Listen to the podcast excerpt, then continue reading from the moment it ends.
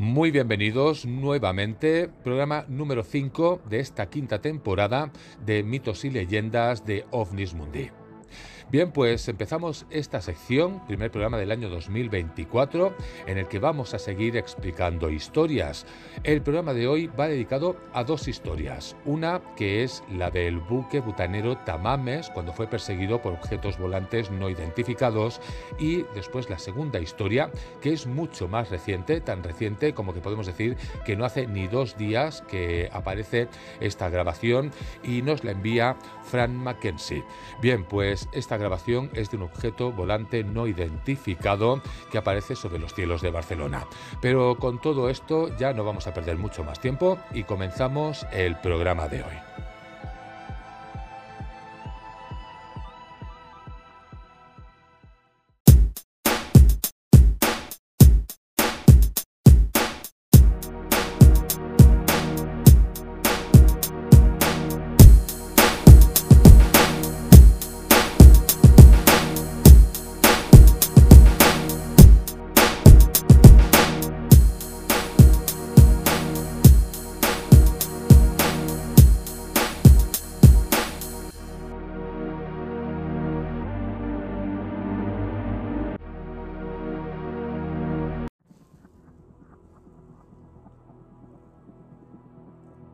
Comenzamos este quinto programa del año 2024 hablando de historias sobre ovnis y sobre otras cosas, pero sobre todo sobre ovnis.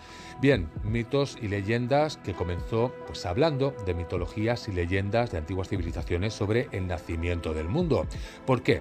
Porque hay muchísimas, muchísimas historias aparte de lo que se habla sobre la hipótesis de los antiguos astronautas. Hay muchas más leyendas que era lo que en un inicio pues os quería contar. A partir de ahí pues ya comenzamos con otras historias como el último programa del año 2023 que estuvimos hablando sobre la historia de los WAP. Bien, pues el programa de hoy ya se va centrando un poquito más y en este caso vamos a hablar de historias de ovnis sin entrar en si es real o es cierto. Solamente vamos a explicar esas historias. Con lo cual comenzaremos con la primera. Y es que la primera, que ya hemos hablado un poquito de ella en el Triángulo del Silencio, sería la historia del buque butanero Tamames. En este caso ampliamos toda la información y contamos toda su historia.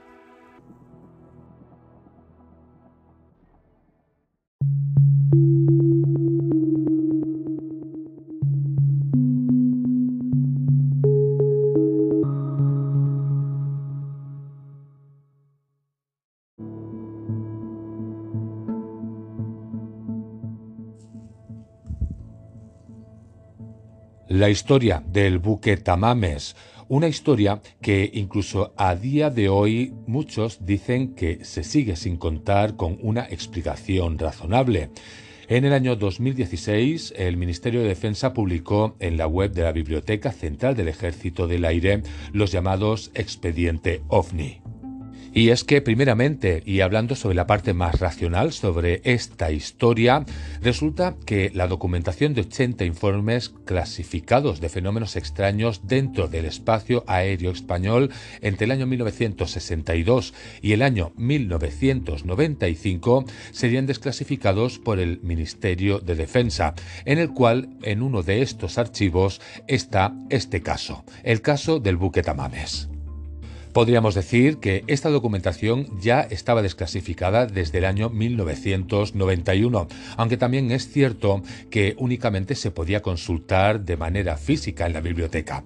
Bien, pues entre los informes digitalizados eh, ahora mismo se encuentra el expediente 790206. Bien, pues relativo a este avistamiento, resulta que ocurre en aguas de las Islas Baleares y según el relato del almirante jefe del sector naval de Baleares, a las 9 y 17 de la noche del 6 de febrero del año 1979 se observan unas luces con un reflejo hacia arriba de color amarillento rojizo, a las que por la semejanza con posibles señales luminosas de peligro, el Tamames se acercó para prestar auxilio. El caso a todo esto es que mientras se acercaba, el radar del buque no detectó ningún eco y a los 15 o 20 minutos se apagaron las luces comenzando a aparecer en la pantalla de radar pues haces que blanquean intensamente la pantalla como lo haría un racón. Bien, pues un racón es la baliza para ayuda de navegación que emite una señal visible en pantalla radar. Pues siguiendo con la historia, otro de los factores que hizo sospechar a la tripulación del barco es que horas después aparecen en la pantalla del radar ecos difuminados en la proa y todos ellos alrededor de dos parecen más grandes que viajaban en la misma dirección del buque pero a menor velocidad. Bien, pues tras una hora desaparecieron de la pantalla para aparecer al momento de nuevo en otras zonas próximas al barco. Finalmente, y casi seis horas después del avistamiento, los radares dejaron de detectar ecos en sus sistemas. En el expediente se especifica también que no se vio ninguna luz que identificara los blancos, aunque la visibilidad era bastante buena, y que no detectaron anormalidades en las maquinarias y los instrumentos del barco. Y ante este archivo desclasificado, ¿qué fue lo que dijeron los medios de aquella época? ¿Qué fue lo que explicaron? Pues si nos vamos a algunos de ellos, los medios informaron de que no eran ovnis, sino que eran paracaidistas. El avistamiento del 6 de febrero tuvo pues una gran cobertura en la época. Nosotros vamos a hablar solamente de unos cuantos medios. El diario El País publicó el 8 de febrero un artículo donde explicaba que la tripulación de un barco afirma haber visto ovnis cerca de Formentera. Recogió las palabras del capitán del Tamames, José Luis González, que aseguró que más de 50 ovnis se les, bueno, les acabaron cercando durante seis horas aproximadamente. Esto sería por parte del país. Si nos vamos al ABC, este nos dice, el ABC de Sevilla, publica pues otro artículo del 9 de febrero del año 1979 en el que, citando a la agencia EFE, apuntaba a que un buque extranjero había detectado la presencia de un ovni. Un día después, este mismo diario, citando también a EFE, informó que los ovnis en realidad eran paracaidistas con luces que participaban en el programa Testigo Directo de Radio Nacional de España. Bien, pues siguiendo con todos estos artículos, nos tendríamos que ir al 7 de febrero del año 2023, es decir, hace, pues no hace ni un año. Radio Nacional de España publicó algunos fragmentos del programa grabado en el año 1979, donde se puede escuchar a los paracaidistas explicando cómo trabajan. Bien, pues os voy a poner la grabación.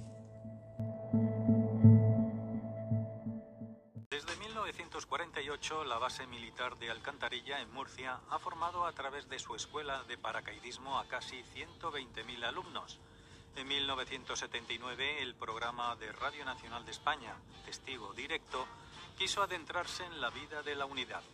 Nuestros compañeros no se tiraron en paracaídas, pero durante unos días dieron testimonio de la preparación, práctica y entrenamiento de quienes suben y bajan del cielo. Este título no es más que el hecho de alcanzar unas cualidades físicas y morales capaces de llegar a combatir o a realizar una misión en un sitio determinado utilizando el paracaídas como medio de transporte. Para ello, pues se le da una formación física, se le da una formación moral, se le hace y procura una ambientación aeronáutica de tal manera de que el individuo que llega al cuartel, que llega a la escuela, se le pueda eh, encontrar en condiciones de eh, ser utilizado dentro de la unidad a la que va a ir a prestar sus servicios para cumplir sus cometidos. Eso es el ser paracaidista militar.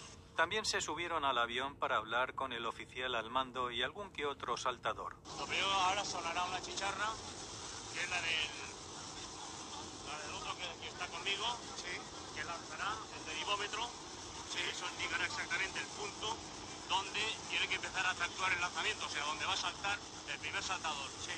A partir de ahí se calcula una deriva, se lanzan todos los demás y más o menos caen en la zona ya predestinada. Claro. ¿Y ellos qué hacen? ¿Que se levantan y clavan ahí en el...?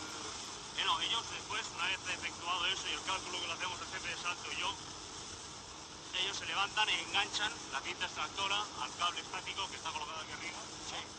en la altura, y el primero ya rápidamente se coloca en la puerta y está atento a que el jefe de salto le indique cuando tiene que saltar. En el momento que el jefe de salto le indica preparado, listo, y salta, entonces pasivamente van saltando los demás al ritmo que se le marque, una, con una cadencia para que no la gente ni se montone ni se distraiga uno, porque claro, el avión va en marcha. La Escuela Militar de Paracaidismo está ubicada desde sus inicios en el aeródromo de Alcantarilla.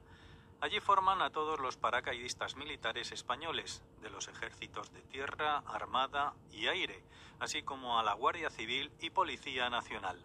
Como es habitual en este tipo de centro militar especializado, la escuela de paracaidismo tenía un campo de prácticas en tierra que imitaba la realidad del paracaidista en el aire.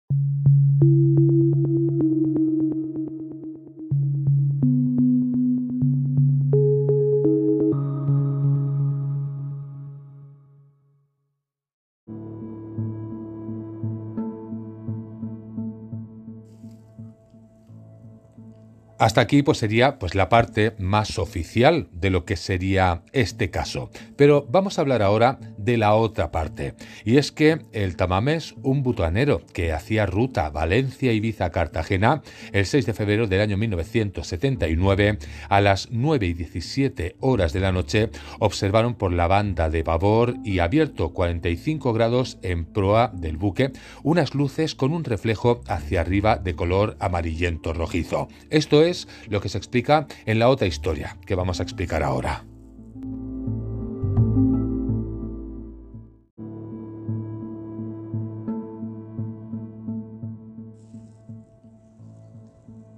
Esta segunda historia sería la que nos explica el capitán del barco, y es que José Luis González, capitán de este barco del Tamamés, manifestaba que sobre las nueve de la noche de ese martes de 1979, cuando estaban a unas 15 millas de Formentera, aparecieron ante nosotros, según explica él, unas luces como de bengala, que no permanecían estáticas, unas luces de color amarillento a menos de 8 millas de nosotros Preguntaron por radio si se tenía prevista alguna práctica o maniobra militar, pero el vigía del castillo de Galeras, el Cartagena, resulta que no había sido informado de nada sobre este asunto. Esta sería la primera parte que llamaría la atención y que no aparece en la versión oficial.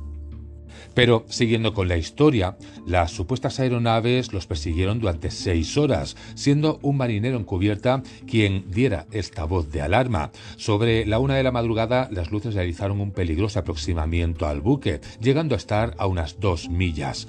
Hablan de unas diez luces que desaparecieron a la media hora. En medio de la estupefacción, el capitán tomó la decisión de corregir el rumbo y poner proa nuevamente a Cartagena, al puerto de Cabo de Palos. Pues habiendo hecho este viraje nuevamente hacia el lugar de donde había salido, repentinamente el radar comienza a mostrar unas señales extrañas de las que fueron testigo todos los que estaban en el puente de mando, quienes no eran capaces de interpretar lo que veían tras cada barrido. Las alteraciones del radar fueron desapareciendo paulatinamente hacia las 11 de la noche.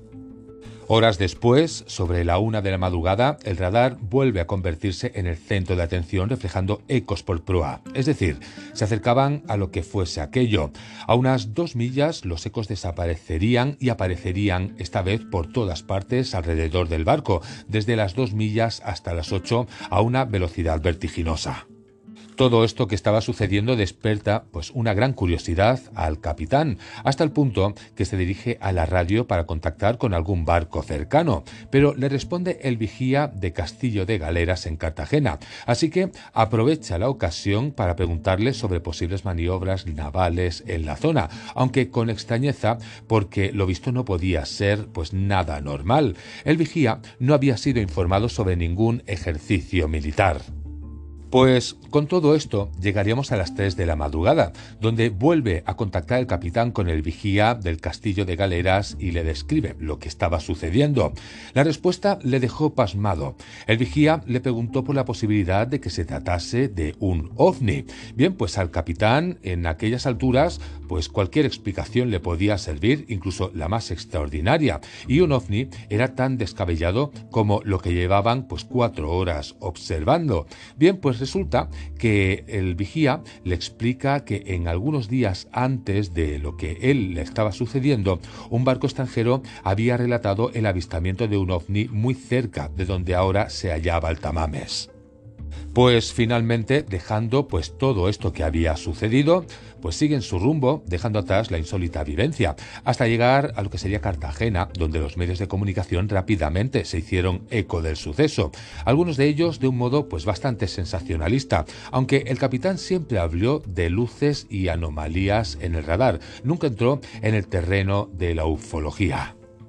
Como hemos explicado en la primera parte, la versión oficial de este incidente fueron unos ejercicios nocturnos que se estaban llevando a cabo desde la base aérea de San Javier, durante los cuales fueron lanzados a unos 300 metros de altura desde aviones del tipo Aviocar, Casa 212 y Calibou, y que portaban bengalas, lo que podría explicar pues estas luces que habían observado.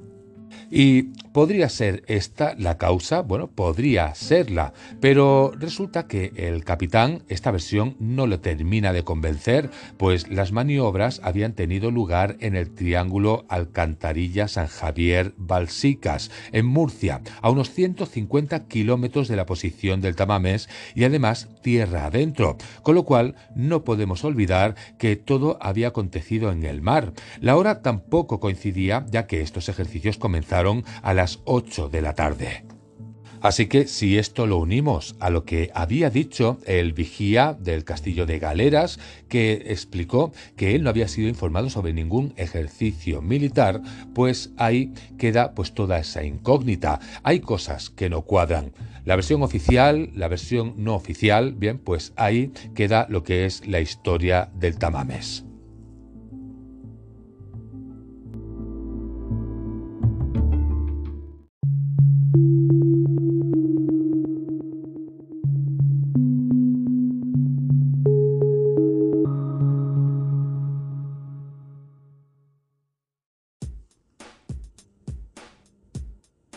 El buque butanero Tamames. Hemos explicado las dos versiones, la versión más oficial, pero también la versión del capitán. Realmente hay muchas cosas que coinciden, pero hay otras tantas que desde luego no se parecen en nada. Bien, pues ahí quedan estas dos historias. Después, pues cada uno ha de tomar pues su propia decisión y tener su propia opinión sobre este avistamiento. Bien, pues ahora sí, cambiando de tema, en este siguiente punto nos vamos a ir a un vídeo, a un vídeo de Frank Mackenzie.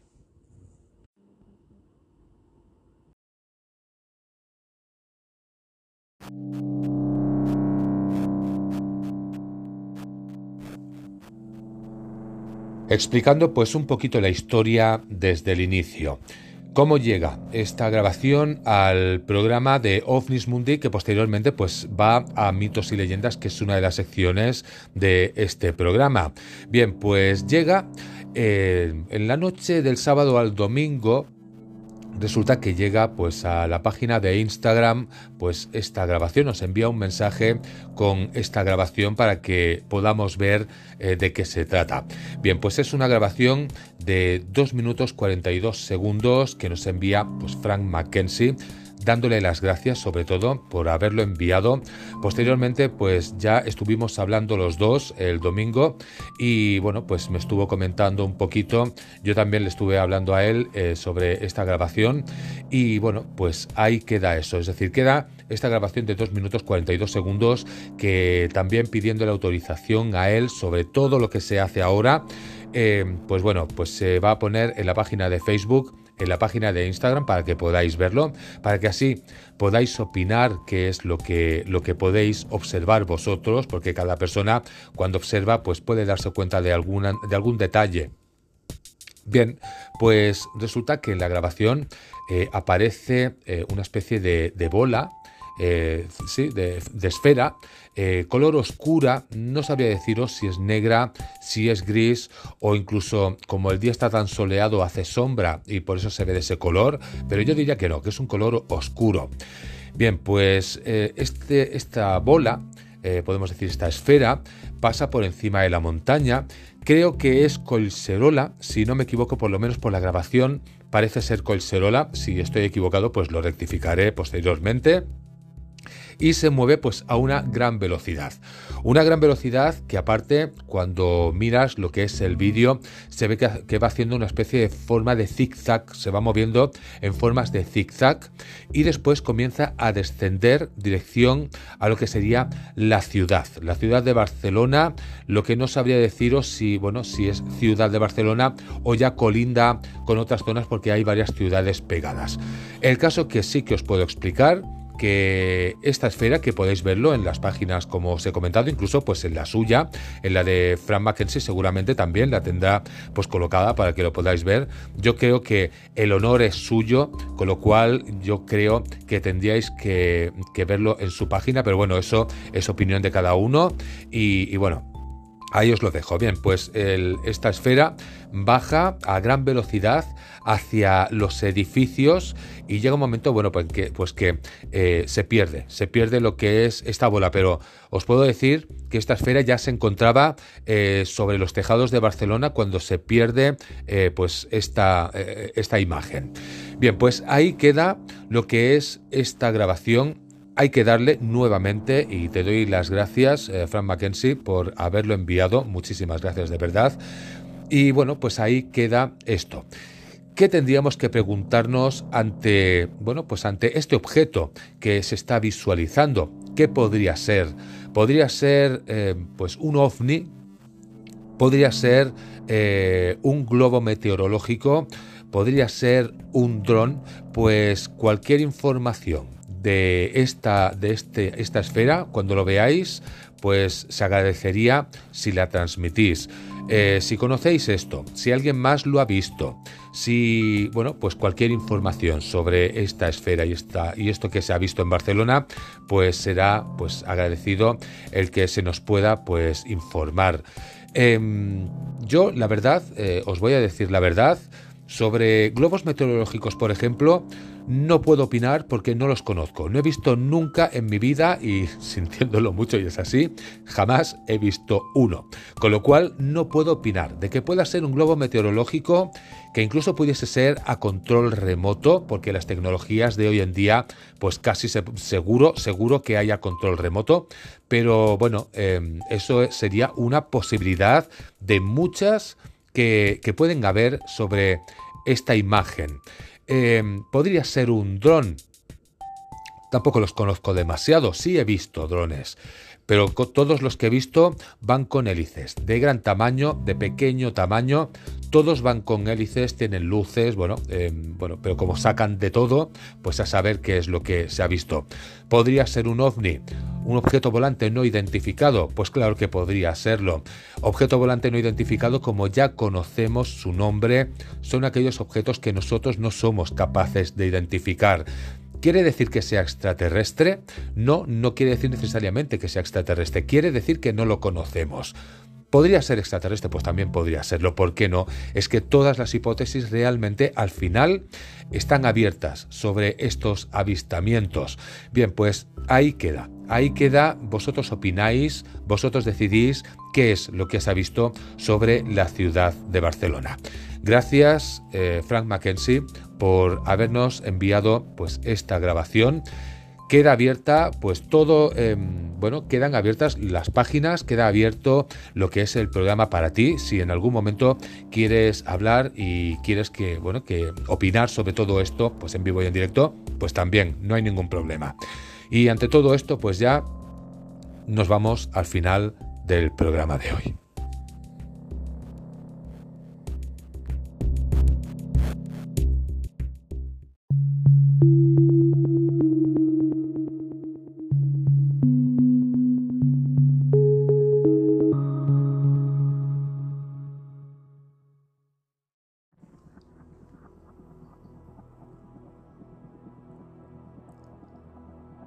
Llegamos al final del programa de hoy, de este primer programa de mitos y leyendas de esta quinta temporada del año 2024. Hemos estado hablando pues de las dos historias que os quería hablar. Uno pues ha sido pues este el que ha sido el barco butanero Tamames, el cual pues sufrió pues este asedio según explicaba el capitán por parte de objetos volantes no identificados hemos explicado la versión más oficial y la versión más personal de lo que explicó pues el capitán del Tamames. Como no, también hemos estado hablando de este vídeo, del vídeo que nos ha enviado Frank Mackenzie sobre este avistamiento sucedido en Barcelona. Como siempre, podéis opinar en las páginas de Facebook, en las páginas de Instagram. Eh, ahora mismo, en breve, voy a poner el vídeo en las páginas para que vosotros también podáis verlo y podáis opinar sobre esto que ha sucedido en la ciudad de Barcelona. Cómo no, y cómo no, gracias Frank Mackenzie por haber enviado el vídeo. Eh, son, no son muchas personas los que suelen enviar pues muchas cosas a lo que es el programa, pero ahí está. Poquito a poco se van adhiriendo más personas, poquito a poco pues Fran Mackenzie que nos ha enviado esta grabación, Guillermo cuando nos llamó explicando pues su historia sobre los sueños y así pues poquito a poco vamos haciendo camino en este programa. Bien, pues con todo esto, ahora sí, gracias a todos un día más por haber estado ahí y nos vemos en unos días. Hasta entonces, que paséis una muy buena semana.